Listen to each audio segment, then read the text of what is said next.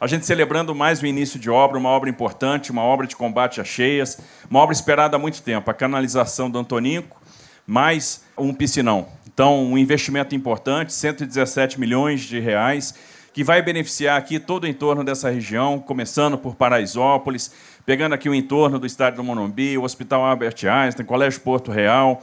Né? Nós vamos ter na Praça Alfredo Gomes a construção do piscinão, né? vai beneficiar aí quem anda na Jorge João Saad, ou seja, toda a região vai ser beneficiada. A gente está falando nessa obra da canalização do Antonico, na parte que cabe ao Estado, e de um piscinão de 44 milhões de litros. E na parte que cabe à Prefeitura, que é uma obra conjunta, se a gente pegar o valor da obra total, a gente está falando de quase 450 milhões de reais. Então, 117 do governo do Estado e o restante da Prefeitura de São Paulo. Nós vamos construir um piscinão de 44 milhões de litros. A Prefeitura vai construir outro piscinão né? e essa operação acaba sendo conjunta, porque funciona no sistema de vasos comunicantes, um piscinão de 133 milhões de litros.